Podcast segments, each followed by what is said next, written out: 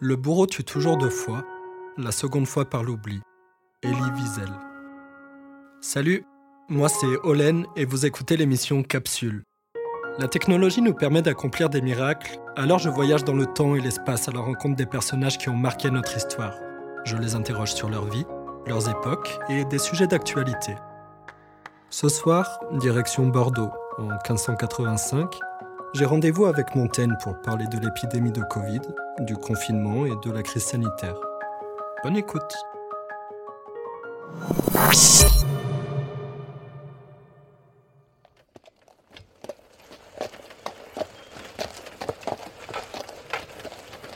Michel de Montaigne, bonjour. Bonjour. Qu'est-ce qu'on fait sur la route? Où est-ce qu'on va? Nous fuyons la peste et nous partons en direction d'Ekem. Montaigne, les épidémies sont choses courantes au regard de l'histoire. Vagues de peste, de choléra, de grippes diverses, le Covid-19. Avec cette étrange observation que ces fléaux, on n'en meurt pas tous, mais on en est tous frappés. À votre époque, au XVIe siècle, c'est la peste qui se présente sous forme d'une épidémie dévastatrice. À mon époque, c'est le Covid-19, enfin entre autres, qui se présente sous forme de pandémie. Alors la différence, épidémie, pandémie, ça se joue en termes d'échelle. Une épidémie est régionale, alors qu'une pandémie est plutôt un phénomène globalisé. En tout cas, on peut dire que nous vivons chacun le désastre collectif d'une crise sanitaire majeure. Je ne sais pas grand-chose de vous, si ce n'est qu'on dit que vous êtes l'esprit le plus brillant de votre siècle, auteur des fameux essais, philosophe, magistrat, maire de Bordeaux, Laissons à part pour l'instant cette fonction politique que vous occupez. Ce qui m'intéresse ce soir, c'est de comprendre comment un esprit lumineux comme le vôtre appréhende une épidémie. Ce que vous analysez comme phénomène, et peut-être en particulier ce qu'il y a de psychologique, de personnel dans tout ça. Alors Montaigne, comment vous vivez le fait d'être isolé et qu'au dehors court une épidémie meurtrière? Eh bien, je ne me ride pas plus le front de cette pensée-là que d'une autre. J'ai côtoyé par plusieurs reprises des épidémies de peste, que ce fut durant mes voyages ou même ici, dans le Bordelais. Oserais-je dire que je n'en fais pas toute une maladie? Nous portons des masques. Les collèges sont désormais fermés. Les commerçants craignent la faillite. Les habitants sont claquemurés. La chose est suffisamment grave pour que je n'ai pas à la dramatiser davantage. Le mois de juin de 1585 fut le véritable tournant. On décompte 14 000 morts à Bordeaux pour un peu moins de 50 000 habitants. Lorsque mon domaine fut assailli d'une peste véhémente entre toutes, je fus contraint de fuir avec ma famille. Moi-même, ma mère de 75 ans, ma femme, ma fille de 14 ans et quelques domestiques. Les paysans qui travaillent les terres laissent la demeure sans garde et abandonnée. Nous nous retrouvons sur les routes. Six mois durant et je sers misérablement de guide à cette caravane. Je n'aime pas ça. Mais je ne puis cacher ni mon émotion ni mon impatience. J'eus à souffrir cette condition que la vue de ma maison m'était effroyable. Tout ce qui y restait était abandonné à qui en avait envie. Moi, qui suis si hospitalier, j'ai fait en très pénible quête de retraite pour ma famille. Une famille égarée, faisant peur à ses amis, et à soi-même, et horreur où qu'elle cherchait à se placer. Vous vous retrouvez sur les routes donc avec votre famille parce que le simple confinement ne suffit pas ou ne suffit plus. Vous savez où les guider? Nous partons loin, et pour longtemps. À défaut de solution, nous allons en direction des Kem. Notre petite troupe cherche refuge où elle le pourra.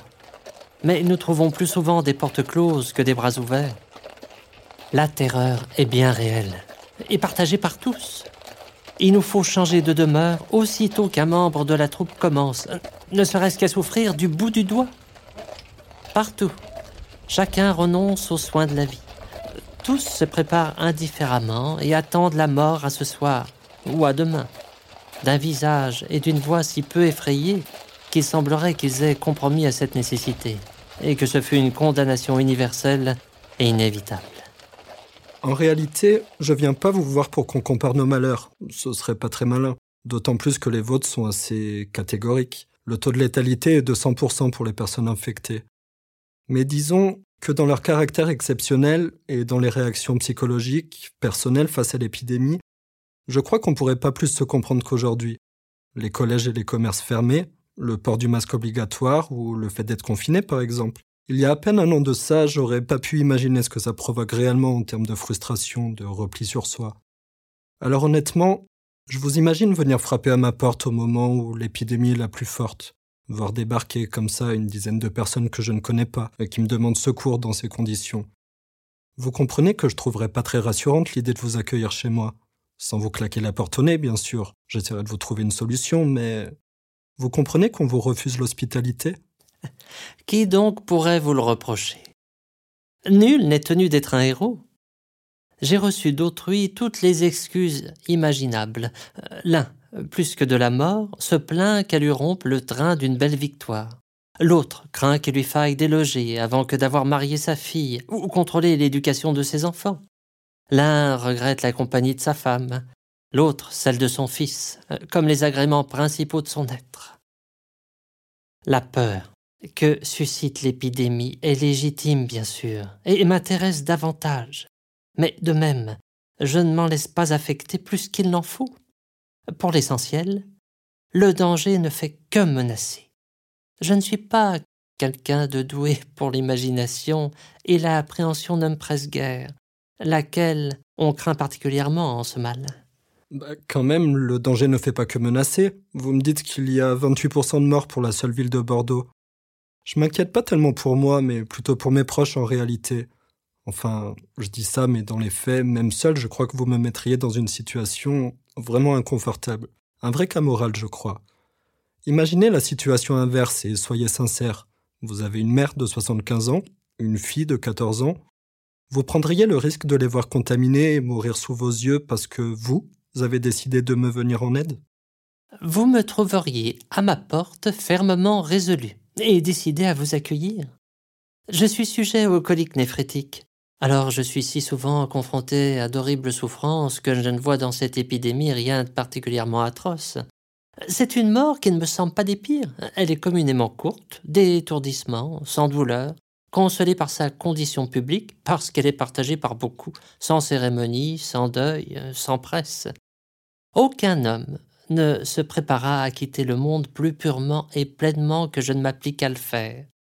Les morts les plus mortes sont les plus saines. Eh bien oui, grand bien vous fasse, mais votre enfant, ce qu'il y a de plus cher, de plus innocent à vos yeux, j'imagine.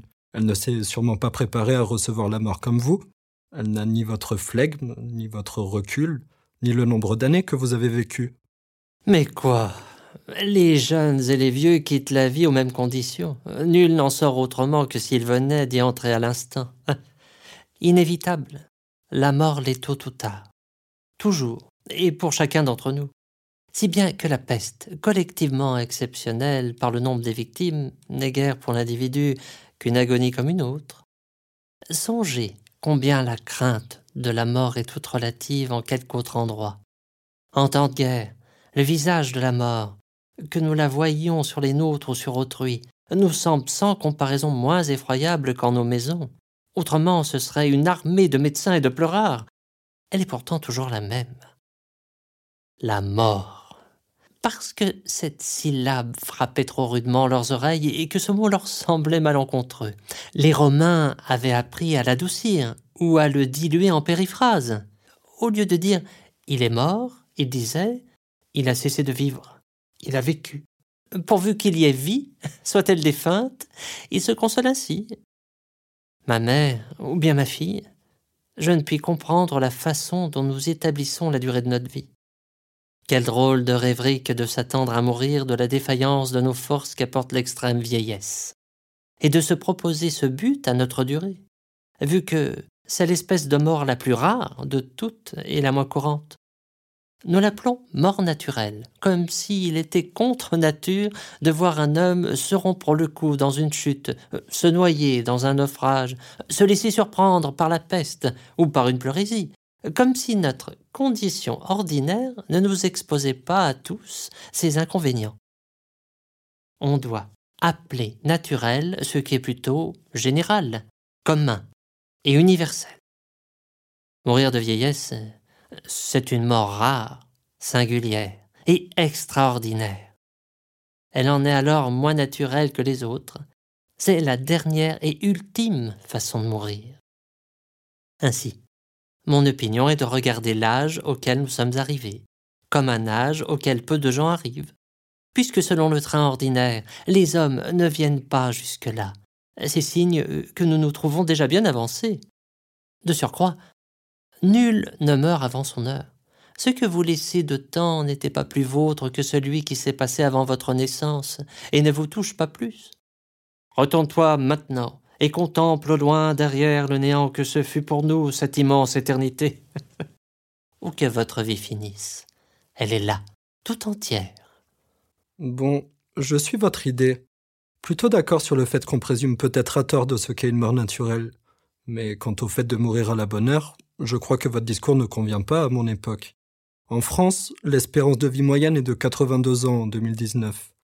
Moi, j'ai moins de 30 ans et je connais plus de personnes qui ont dépassé cet âge que l'inverse, bien heureusement. Alors pour votre fille, n'en parlons pas. En fait, intuitivement, j'aurais plutôt imaginé qu'ayant un taux de mortalité élevé comme à votre époque, vous ayez plutôt tendance à vous accrocher fermement à la vie. Et vous ne m'enlèverez pas l'idée qu'il y a comme un ordre naturel des choses. Peut-être pas naturel, mais qui est préférable en tout cas. Que votre mère décède avant votre fille, c'est quand même moins grave, moins injuste, plus... Euh, bah si, plus euh, normal. La durée de la vie que l'on estime normale me semble aussi relative. Pensez à la vie éphémère de certains animaux. Ils naissent au petit matin, deviennent adolescents vers les environs de midi, à 16 heures ils atteignent l'âge de la maturité, et ils mourront de vieillesse quand sonnera 24 heures. Trouvez-vous grave ou injuste pareillement qu'une de ces bestioles ne meure avant l'heure du déjeuner? Elle n'est pourtant qu'adolescente. Et alors qu'apporte Sa durée de vie est toute relative par rapport à nous. Même pour une vie entière de cette petite bête, ou qui dépassa de quelques heures sa durée ordinaire, ne la trouvez-vous pas étonnamment courte par rapport au temps que nous avons nous-mêmes sur Terre? De la même façon, notre durée de vie ne représente rien par rapport à la durée de vie de certains animaux, de certains arbres, ou plus encore de certains astres. Dès lors que nous naissons, le but de notre carrière, c'est la mort. Et notre épidémie, tout comme la vôtre, nous confronte tout simplement à cette réalité objective. Ce que j'entends dans votre raisonnement, et que je veux bien concevoir, c'est la force que l'imagination confère à l'idée de la mort. Ce sont ces mines et ces appareils effroyables dont nous l'entourons qui nous font plus peur qu'elle. Les cris des mères, des femmes et des enfants, la visite de personnes atterrées et transies, l'assistance d'un nombre de valets pâles et éplorés, une chambre sans jour, notre chevet assiégé de médecins et de prêcheurs. En somme, tout n'est plus qu'horreur et effroi autour de nous, et nous voilà déjà ensevelis et enterrés. Ma mère, ou bien moi, nous n'avons eu que plus de temps pour nous habituer à l'idée de la mort, et la dessaisir de toute cette gravité légitime. L'air grave qu'ont certains médecins, le fait qu'on ne parle plus que de maladies, les masques, voilà qui a de quoi nourrir les craintes de ma fille, et lui trouver bien des angoisses à l'idée de mourir. Les enfants ont peur même de leurs amis quand ils les voient masqués, de même que nous il faut ôter le masque, aussi bien aux choses qu'aux personnes. Dès qu'il sera ôté, nous ne trouverons dessous que cette même mort qu'un valet ou une simple chambrière a passé dernièrement sans peur et sans faiblesse.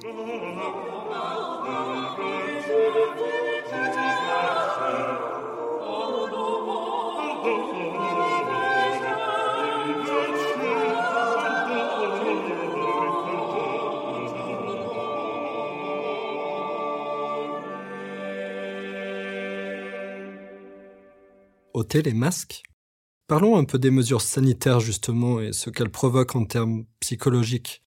L'isolement, le confinement, les masques. Vous parlez de l'imagination comme une maîtresse d'erreur et de fausseté, à un point même qu'elle serait peut-être règle infaillible de vérité si elle était toujours maîtresse de fausseté. Parce que l'imagination, c'est aussi une échappatoire. Ce sont mes rêveries qui me permettent de supporter cette privation physique, corporelle que m'imposent de telles mesures sanitaires. Elles me permettent de m'évader, d'échapper au quotidien, aux mauvaises nouvelles, à l'idée de la mort qui m'angoisse. Vous croyez qu'il y a des bonnes et des mauvaises rêveries? Toutes mes observations du réel en ce moment, tout ce que je vois, tout ce que j'entends, tout ce que je ressens, convergent vers l'alimentation des craintes et de l'appréhension. Comment, comment vous vous assurez, vous, personnellement, de ne pas céder à toute cette panique? Éviter le piège d'une gravité exagérée, ne pas tomber malade de rêveries illogiques et inutiles. Ici aussi, toutes les maladies sont prises pour peste, et on ne se donne pas le loisir de les reconnaître. Et le plus beau, c'est que, selon les règles de l'art, à tout danger qu'on approche, il faut être placé en quarantaine. Quarante jours en transe de ce mal, l'imagination vous tourmentant pendant ce temps à sa mode et enfiévrant votre santé même. D'expérience, je suggère qu'il faille trouver quelque remède à cette rêverie par une autre rêverie. Une fois la pensée angoissante débrouillée et débandée, votre corps se trouve alors dans son assiette normale. Vous êtes guéri alors tout net? D'être claquemuré, c'est une épreuve très difficile pour moi. Bien que je sois de nature assez solitaire et sereine, je suis de ceux qui sentent une très grande force dans l'imagination. Chacun en est heurté, bien sûr, mais d'aucuns en sont renversés comme je le suis. Ce qu'elle emprunte dans l'âme me transperce, et mon art est de lui échapper, faute de force pour lui résister. Et tout cela m'aurait beaucoup moins touché si je n'avais eu à me ressentir de la peine d'autrui. Il me faut vivre avec la seule compagnie de personnes saines et gaies. La vue des angoisses d'autrui m'angoisse matériellement. Un tousseur continuel irrite mon poumon et mon gosier. Simon Thomas était un grand médecin en son temps. Je me souviens l'avoir rencontré un jour, à Toulouse, chez un riche vieillard pulmonaire. Alors qu'il traitait avec lui des moyens de sa guérison, il lui dit que c'en était un pour lui profiter de ma compagnie, et que s'il fichait ses yeux sur la fraîcheur de mon visage et sa pensée sur cette vigoureuse allégresse qui regorgeait de mon adolescence, s'il remplissait tous ses sens de cet état florissant dans lequel j'étais alors, sa propre santé pourrait s'en trouver améliorée. Et alors ça a marché? Pas le moins du monde. Et il oubliait de dire que la mienne pourrait aussi en empirer. C'est fou cette empathie extrême que vous ressentez. Vous êtes en quelque sorte contaminé par votre propre imagination. Et combien en a rendu malade la seule force de l'imagination? Nous en voyons tous les jours qui se font saigner, purger et donner médecine pour guérir des malheurs qu'ils ne ressentent finalement qu'en idée. La vie d'un homme asservi à de telles imaginations, comparez-la donc à celle d'un laboureur. Lui se laisse aller au gré de son appétit naturel. Il mesure les choses d'après ses sensations, sans science et sans pronostic. Il ne ressent la maladie que lorsqu'il l'a réellement, alors qu'un autre aura souvent sa pierre dans l'esprit avant de l'avoir dans les reins. Comme s'il n'était point suffisant de souffrir le mal lorsqu'il sera là il l'anticipe en imagination et lui court au devant. Observez maintenant un autre phénomène, celui que de contrefaire la maladie. Il y a un épigramme chez Martial qui est des meilleurs, où il raconte plaisamment l'histoire de Caelius. Pour s'éviter de faire la cour à quelques grands à Rome, il fit mine d'avoir la goutte pour rendre son excuse plus vraisemblable, il se fit joindre les jambes et les tenait ainsi fermement enveloppés, et contrefaisait entièrement le port et la contenance d'un homme goutteux. À la fin, la fortune de la nature lui fit ce plaisir de l'en rendre réellement malade. L'art de feindre la maladie a de l'effet sans doute, et Caelius a cessé de feindre sa goutte. J'ai vu aussi, dans un certain passage d'Appien, il me semble, une pareille histoire. Un homme voulant échapper à ceux qui le poursuivaient se tint caché et travesti. Il ajouta encore cette invention de contrefaire le borgne. Quand il vint recouvrer un peu plus de liberté, et qu'il voulut défaire l'emplâtre qu'il avait longtemps porté sur son œil, il trouva que sa vue s'était effectivement perdue sous ce masque. Il est possible que l'action de la vue se fût hébétée pour avoir été si longtemps sans exercice, et que la capacité de voir se fût toute rejetée en l'autre œil. Nous sentons évidemment que l'œil que nous tenons à couvert renvoie à son compagnon quelque partie de son effet, de sorte que celui qui reste en absorbe toute la capacité. Alors voyez-vous, Les mères ont bien raison de réprimander leurs enfants quand ils contrefont les bords, les boiteux ou les bigleux. Outre que le corps puisse tendre réellement vers ce mauvais pli, il semble que la nature se joue parfois à nous prendre au mot. J'ai ouï raconter maints exemples de gens devenus malades après avoir décidé de feindre de l'être. Comment on explique ce genre de phénomène? Ce n'est pas si merveilleux que cette sorte d'accident se rencontre fréquemment. Si l'imagination a un pouvoir dans ces sortes de choses, elle est si continuellement et si vigoureusement attachée à ce sujet que pour n'avoir pas si souvent à retomber dans la même pensée, et la même âpreté de désir, elle a meilleur compte d'incorporer une fois pour toutes cette réalité aux choses. C'est un peu la force de l'esprit sur le corps, en fait. Je tends tellement mon esprit vers une certaine idée que mon cerveau va finalement préférer lui donner cette réalité. Je crois voir se dessiner en vous écoutant les chemins qui mènent à la psychose finalement. Et mon esprit, si je le laisse vagabonder à son gré, il pourrait bien finir par euh, céder à la folie en fait. Vous avez dit tout à l'heure que votre famille s'inquiète dès lors qu'un membre souffre, ne serait-ce que du bout du doigt. Pour nous, l'hiver amène la grippe, qui vient s'ajouter aux joyeusetés du coronavirus. Je suis pas du genre hypochondriaque, mais il y a quelques semaines j'ai eu un petit rhume de rien du tout. Alors je vous rassure, ça va beaucoup mieux, mais la première idée qui m'est venue, c'était l'épidémie et pas autre chose. Ou bien quelqu'un qui tousse dans le métro. C'est vrai que je projette tout ça sur moi. Comment on s'assure de ne pas céder à la folie alors? Qui sait combien est imperceptible le voisinage entre la folie et les gaillardes élévations d'un esprit libre ou les effets d'une vertu suprême et extraordinaire? Platon dit que les mélancoliques sont les plus propres à être instruits et les plus éminents. Aussi n'en est-il point qui ait autant de propension à la folie. Un certain Gallus Vibius banda si bien son âme à comprendre les sens et les mouvements de la folie qu'il emporta son jugement hors de son siège, si bien que jamais depuis il ne l'y put remettre. voilà un homme pouvant se vanter d'être devenu fou par sagesse. Nous transpirons, nous tremblons, nous pâlissons, nous rougissons sous les impulsions de notre imagination. Renversés dans la plume, nous sentons notre corps agité par leurs branles, et quelquefois jusqu'à en mourir. Je vous écoute attentivement en fait parce qu'il y a des faits qui confirment ce que vous dites, mais à prendre avec des pincettes. La moyenne d'âge des personnes décédées du Covid en France est de 81 ans. C'est à peu près l'espérance de vie que je vous ai indiqué tout à l'heure. 90% des patients en réanimation ont une comorbidité. Un tiers des décès ont lieu dans des EHPAD. Je crois qu'il faut reconnaître qu'il y a une part belle à l'imagination et qu'elle facilite le chemin vers la mort qui, elle, est bien réelle. Même si l'imagination à elle seule ne peut pas vraiment la mort, il y a comme un virus de l'imagination qui se superpose au virus du Covid, qui n'a bien sûr rien d'imaginaire. C'est à ça que vous occupez vos journées alors pendant le confinement, ou repousser les idées folles? Qu'est-ce qu'on prescrit exactement comme remède à l'imagination?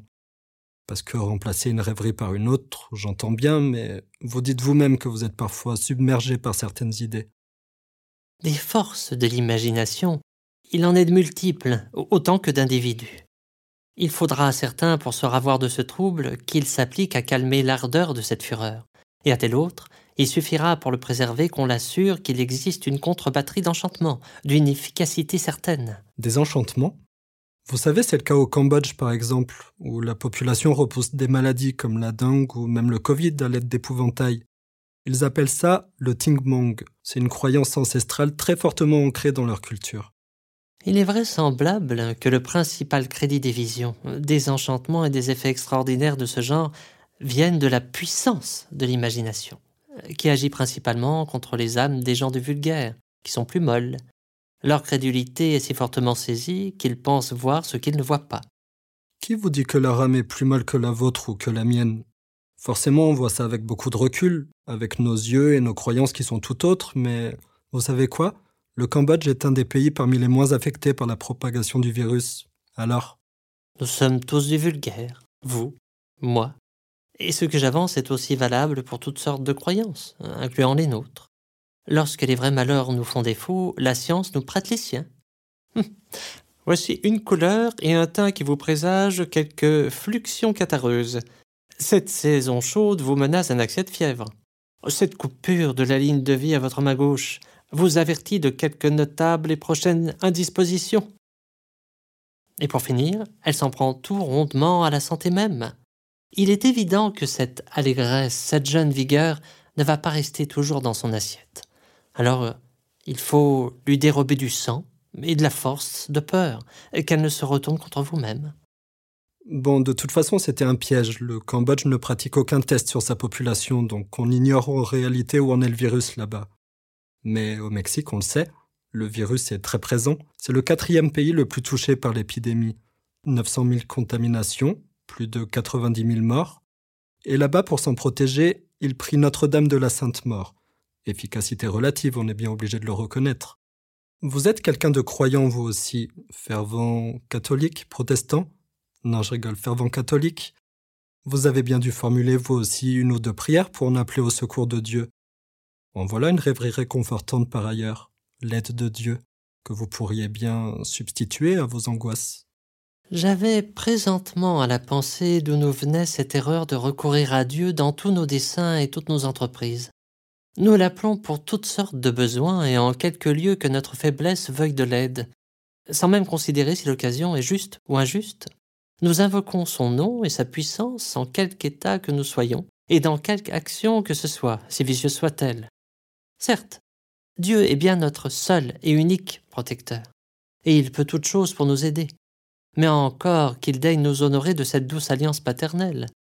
Il est pourtant aussi juste qu'il est bon et puissant, mais il use bien plus souvent de sa justice que de son pouvoir, et il nous favorise selon la raison de cette sienne justice, mais non selon nos demandes, si souvent encombrées de mots, d'égoïsme, de supplications, d'espoir et de crainte.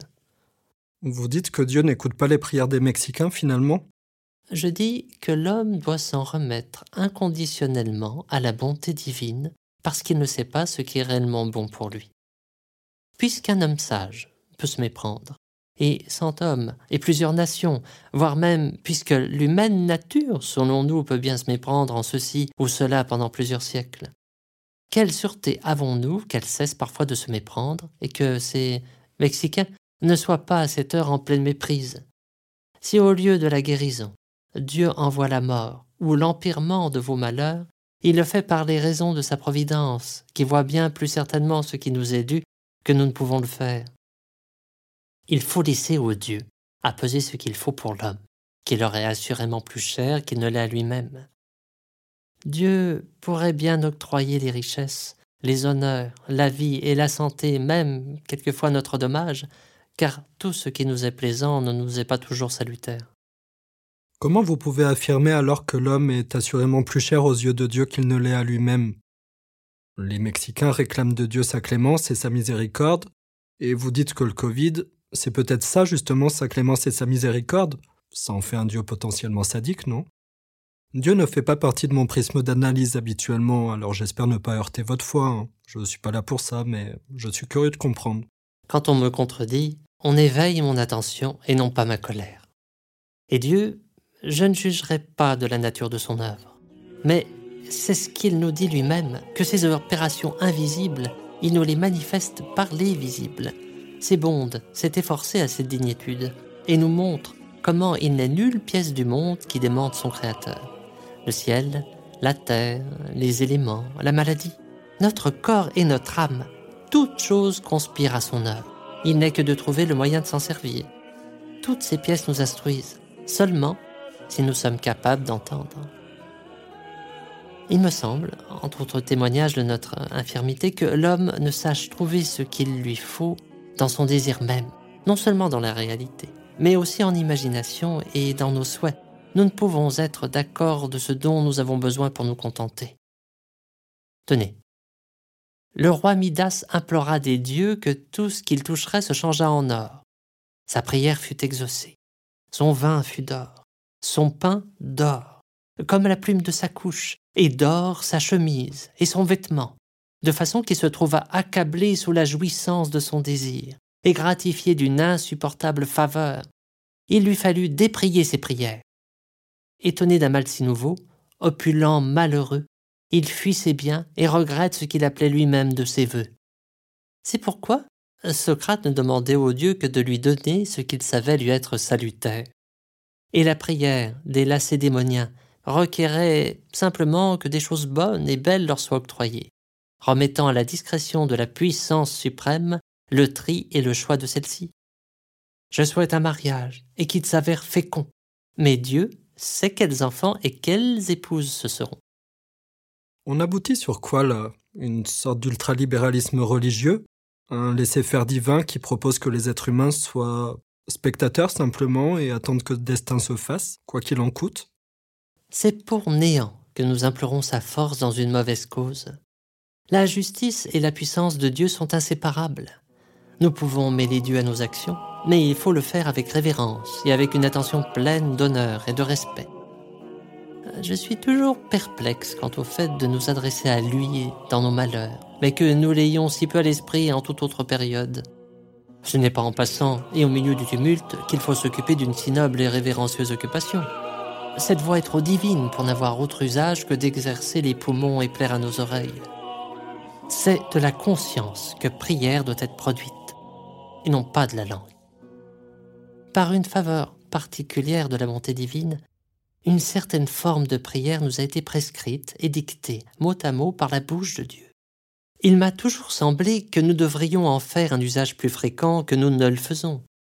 À toute occasion particulière auquel on a coutume de mêler des prières, je voudrais que ce fût le paternoster que les chrétiens y employassent, euh, sinon seulement, du moins toujours.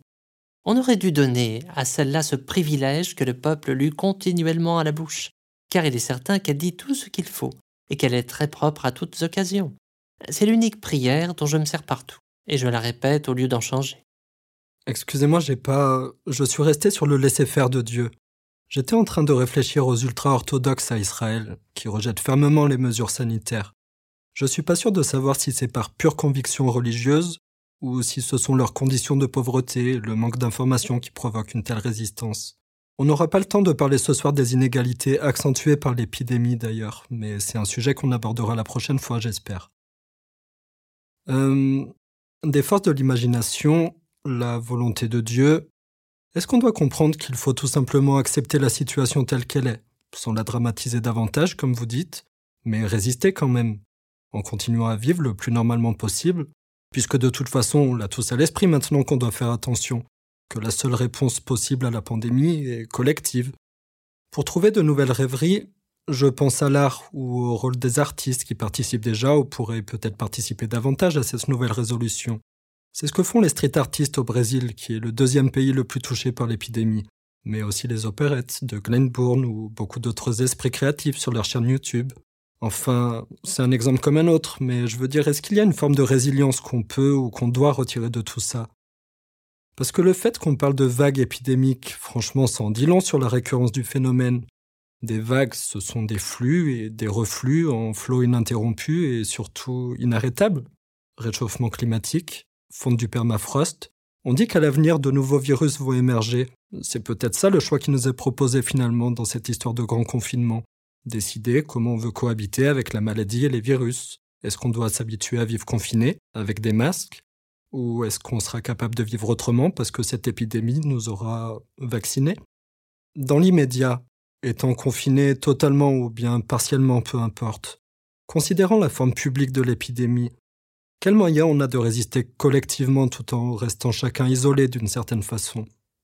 Eh bien, mon isolement, je le passe à observer toute cette agitation sans chercher à l'interpréter, ni lui chercher quelque signification ou justification que ce soit.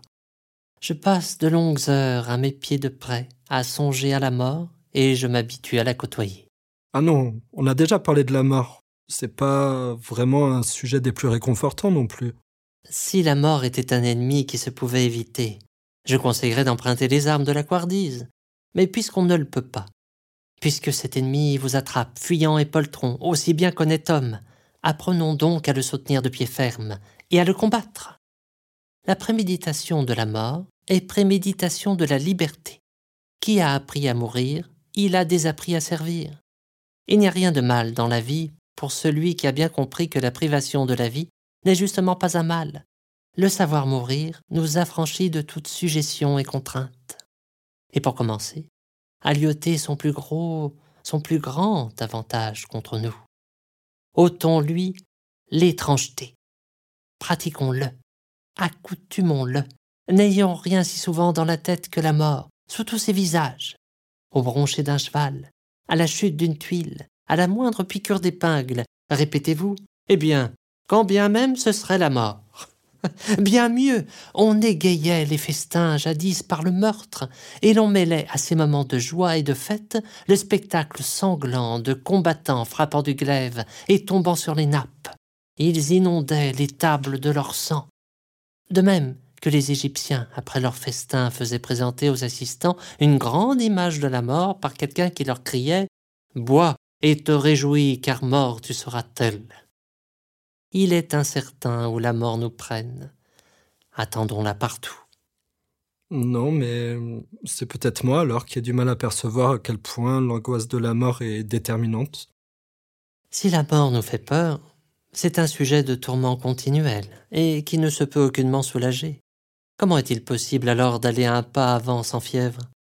Il n'est point de lieu d'où elle ne vienne. Nous pouvons tourner sans cesse la tête çà et là comme en pays suspect. Elle est comme le rocher, toujours suspendu sur Tantale. Le remède du vulgaire, c'est de ne pas y penser. Mais de quelle brutale stupidité peut lui venir un si grossier aveuglement? Admettons. Vous dites que c'est le moyen de vivre librement, alors ça mérite qu'on s'y attarde. Mais vous dites aussi que pour se défaire de cette angoisse, il faut la côtoyer, il faut s'habituer à elle. C'est pas très adapté à mon époque, ça non plus. Je vous ai dit déjà que la médecine a progressé à un point tel que les morts se font rares malgré tout, et nos activités ne sont pas concentrées autour de l'idée de la mort. Je veux dire, on n'a pas de combat de gladiateurs, les repas de famille sont parfois longs à en mourir, mais ça reste qu'une expression. On ne peut pas rétablir les meurtres ou proposer des images de la mort à toutes les occasions. Si vous l'observez attentivement, je doute que vous ne trouviez encore à votre époque quelques traces de cette longue histoire humaine. L'homme est si naturellement préoccupé par cette idée, et depuis toujours, que tout semble y converger.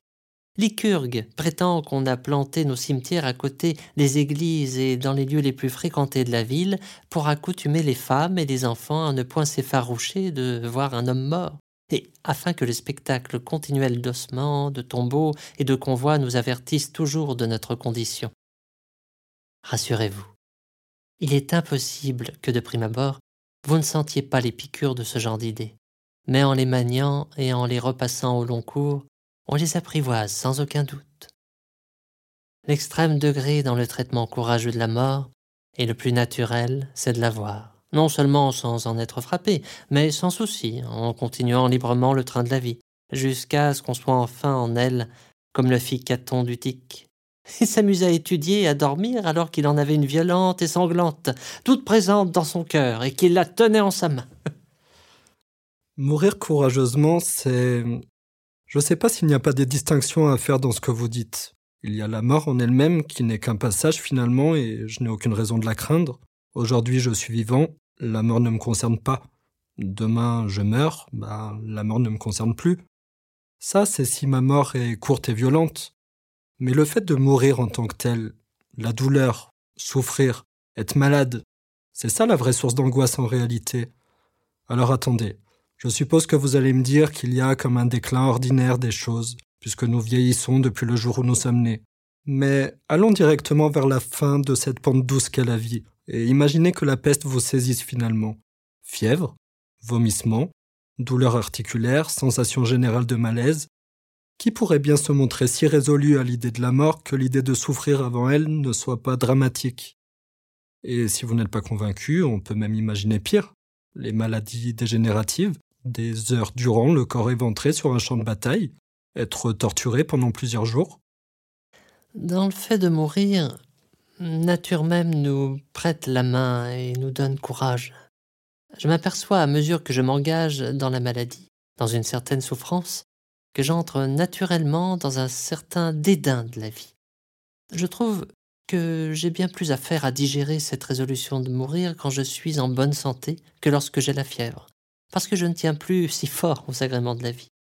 À mesure que je commence à en perdre l'usage et le plaisir, j'en vois la mort d'une vue beaucoup moins effrayée. Cela me fait espérer que plus je m'éloignerai de celle-là et m'approcherai de celle-ci, plus aisément j'entrerai en accord au sujet de leur échange.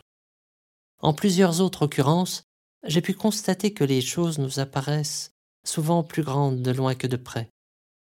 En étant bien portants, nous avons souvent les maladies beaucoup plus en horreur que lorsque nous les ressentons. L'allégresse, le plaisir, la force font paraître l'autre état si disproportionné à celui-là que nous grossissons ces incommodités. Nous les concevons plus pesantes que nous les trouvons quand elles sont sur nos épaules. Espérons qu'il en advienne ainsi de la mort. Qu'est-ce que vous pensez du fait d'agir, de la révolte, de la lutte? Parce qu'il me semble qu'il y a une certaine passivité dans votre philosophie de la vie et du laisser-faire. Je ne saurais même pas vous qualifier en fait. Soit vous êtes très mélancolique, soit un fin stratège de l'inespoir, ou alors simplement un observateur lucide et courageux de la réalité. Je suis par moi-même non mélancolique, mais un songe creux. Simplement, il n'est rien dont je me sois dès toujours plus entretenu que des imaginations de la mort.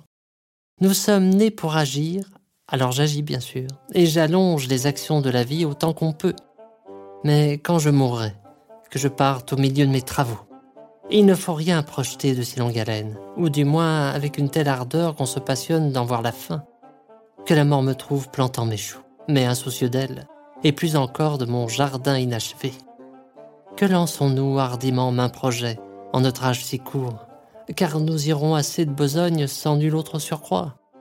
J'en viens à mourir, étant à l'extrémité, qui se plaignait sans cesse que sa destinée vint couper le fil de l'histoire qu'il avait en main que nous rajoute-t-on le regret de ces choses à l'angoisse?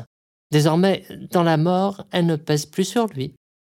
Il faut se décharger de ces humeurs vulgaires et nuisibles. Ni la santé, que j'ai eue jusqu'à présent très vigoureuse et peu souvent interrompue, ne m'en allonge l'espérance, ni les maladies ne me la courcissent. À chaque minute, il me semble que je m'échappe, et je me rechante sans cesse.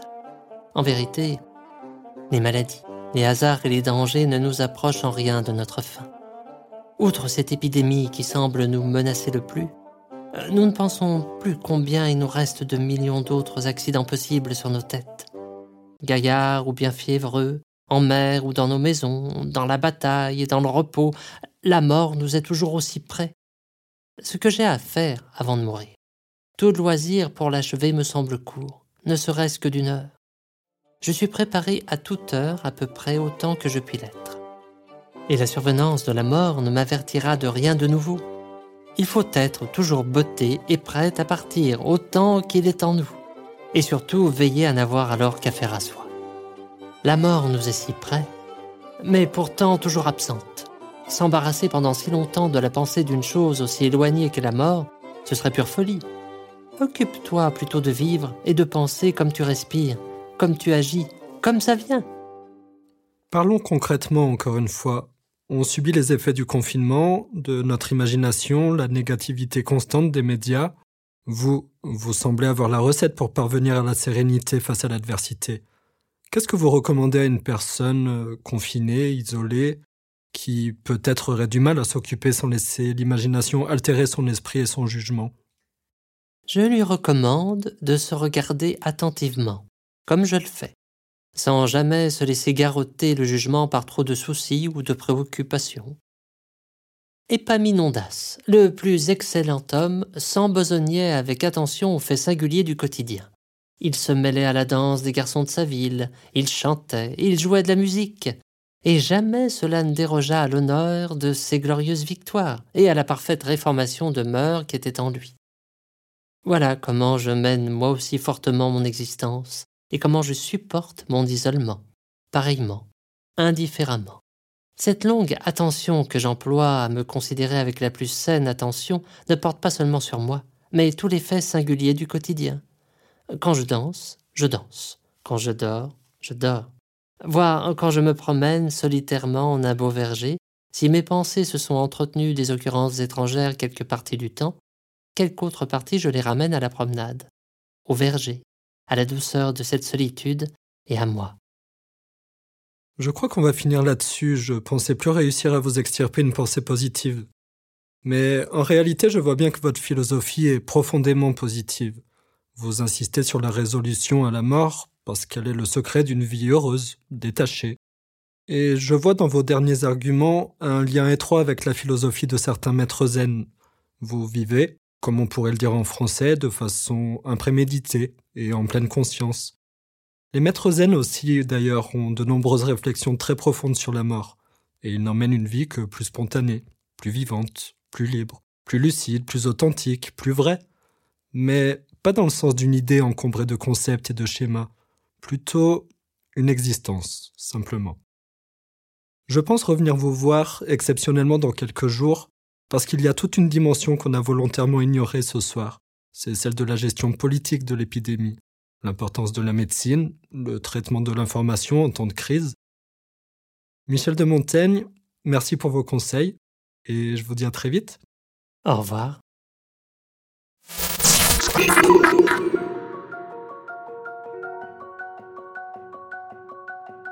L'émission est finie pour aujourd'hui. J'espère que ça vous a plu et que ça nourrit votre réflexion. Quel drôle de personnage, n'est-ce pas? Que pensez-vous de sa philosophie? Vous sentez-vous capable d'une telle résolution en pleine crise épidémique? Je vous mets des sources et des ressources en description si vous voulez aller plus loin. N'oubliez pas de mettre une note à cette capsule, de préférence 5 étoiles. Commentez et partagez, c'est ce qui m'aide le plus à continuer et gagner en visibilité. Quant à moi, je reviens d'ici quelques jours pour qu'on profite encore de la sagesse de Montaigne.